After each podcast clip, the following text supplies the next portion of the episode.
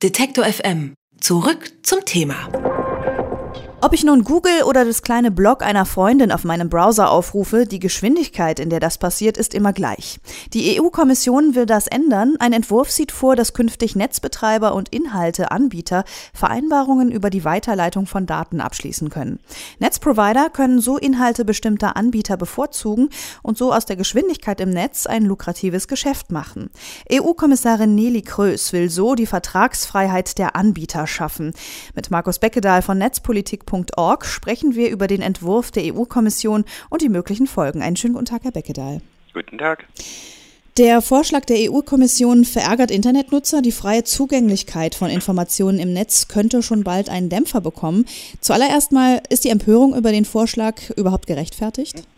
Na, die EU-Kommission verspricht uns seit einigen Jahren die Sicherung von Netzneutralität. Und jetzt kurz vor Ende der Legislaturperiode, die ja EU wählt ja im kommenden Frühjahr neu, kommt auf einmal ein Vorstoß, der erstmal als Verordnungsentwurf in der Endabstimmung ist ja, zu uns ins Netz und da lesen wir überhaupt gar nicht mehr heraus, dass das tatsächliche Ziel, was uns immer versprochen wurde, Netzneutralität, damit auch erhalten bleibt. Gleichzeitig haben wir oder sehen wir sehr viele Bestrebungen von Telekommunikationsunternehmen, neue Geschäftsmodelle einzuführen, die einfach mal die Netzneutralität beerdigen. Und diese Geschäftsmodelle werden mit diesem Verordnungsentwurf zumindest nicht verhindert. Der Internetbranchenverband Bitkom, der ja auch Amazon, Facebook und Co. vertritt, hat das Vorhaben natürlich begrüßt. Diese Unternehmen scheinen an einer solchen Drosselung stark interessiert zu sein. Warum eigentlich? Die Anbieter haben doch sowieso millionenfach Klicks.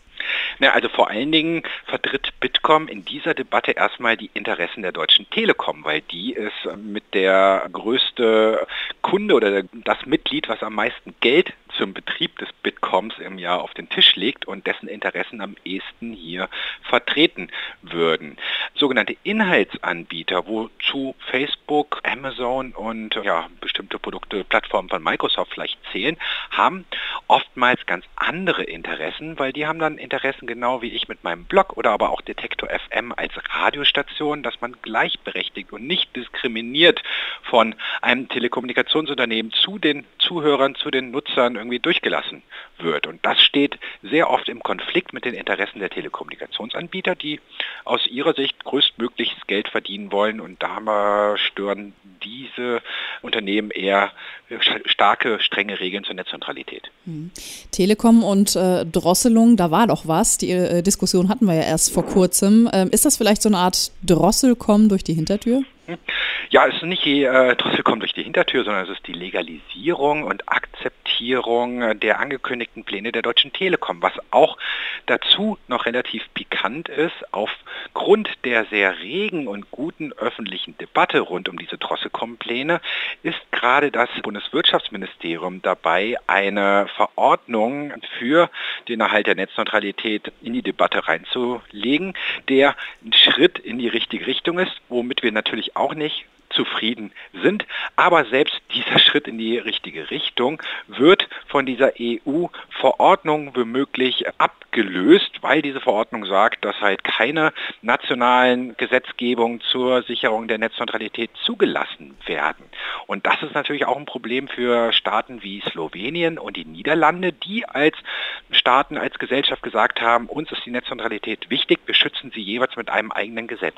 Wie wird denn dort sowas, äh, so ein Vorschlag aufgenommen?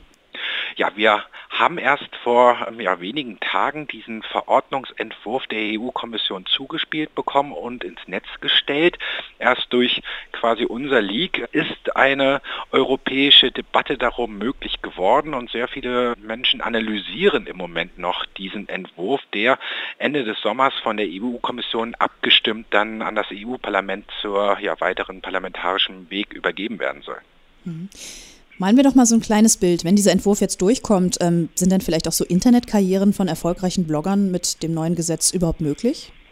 Natürlich werden erstmal noch Internetkarrieren von Bloggern möglich sein, aber es ist eine Grundsatzentscheidung, ob wir uns von dem Kernprinzip eines offenen Internets entfernen, nämlich das besagt, dass wir im Internet das End-to-End-Prinzip gelten lassen. Das End-to-End-Prinzip sagt, dass wir an den Enden des Internets entscheiden können, mit welcher Hardware, äh, mit welcher Software, mit welchen Diensten, mit welchen Protokollen und Programmen wir mit anderen Menschen über das Internet kommunizieren können, uns austauschen können, ohne dass jemand in der Mitte sagt, das geht, das geht nicht, das geht schneller, das geht nur, wenn äh, bezahlt wird. Und genau dieses Prinzip möchten die Telekommunikationsunternehmen durch neue Geschäftsmodelle auf den Kopf stellen oder beziehungsweise einfach mal wegstoßen. Sie wollen an die Knotenpunkte des Internets, sie wollen die Entscheidung treffen, was durchkommt. Das macht natürlich, sagen wir mal, zukünftig in einer mittellangfristigen Entwicklung ja neue Start-ups ähm, schwieriger. Es hat Auswirkungen auf die Presse- und Meinungsfreiheit und ich muss vielleicht morgen oder übermorgen dann so ein Telekommunikationsunternehmen fragen, ob ich mit meinem neuen Blog quasi gleichberechtigt mit Detektor FM oder mit RTL zu den Nutzern, zu den Kunden, zu den Lesern durchkomme oder ich werde benachteiligt und draußen kriegt keiner mit, dass ich ein neues Blog habe. Hm.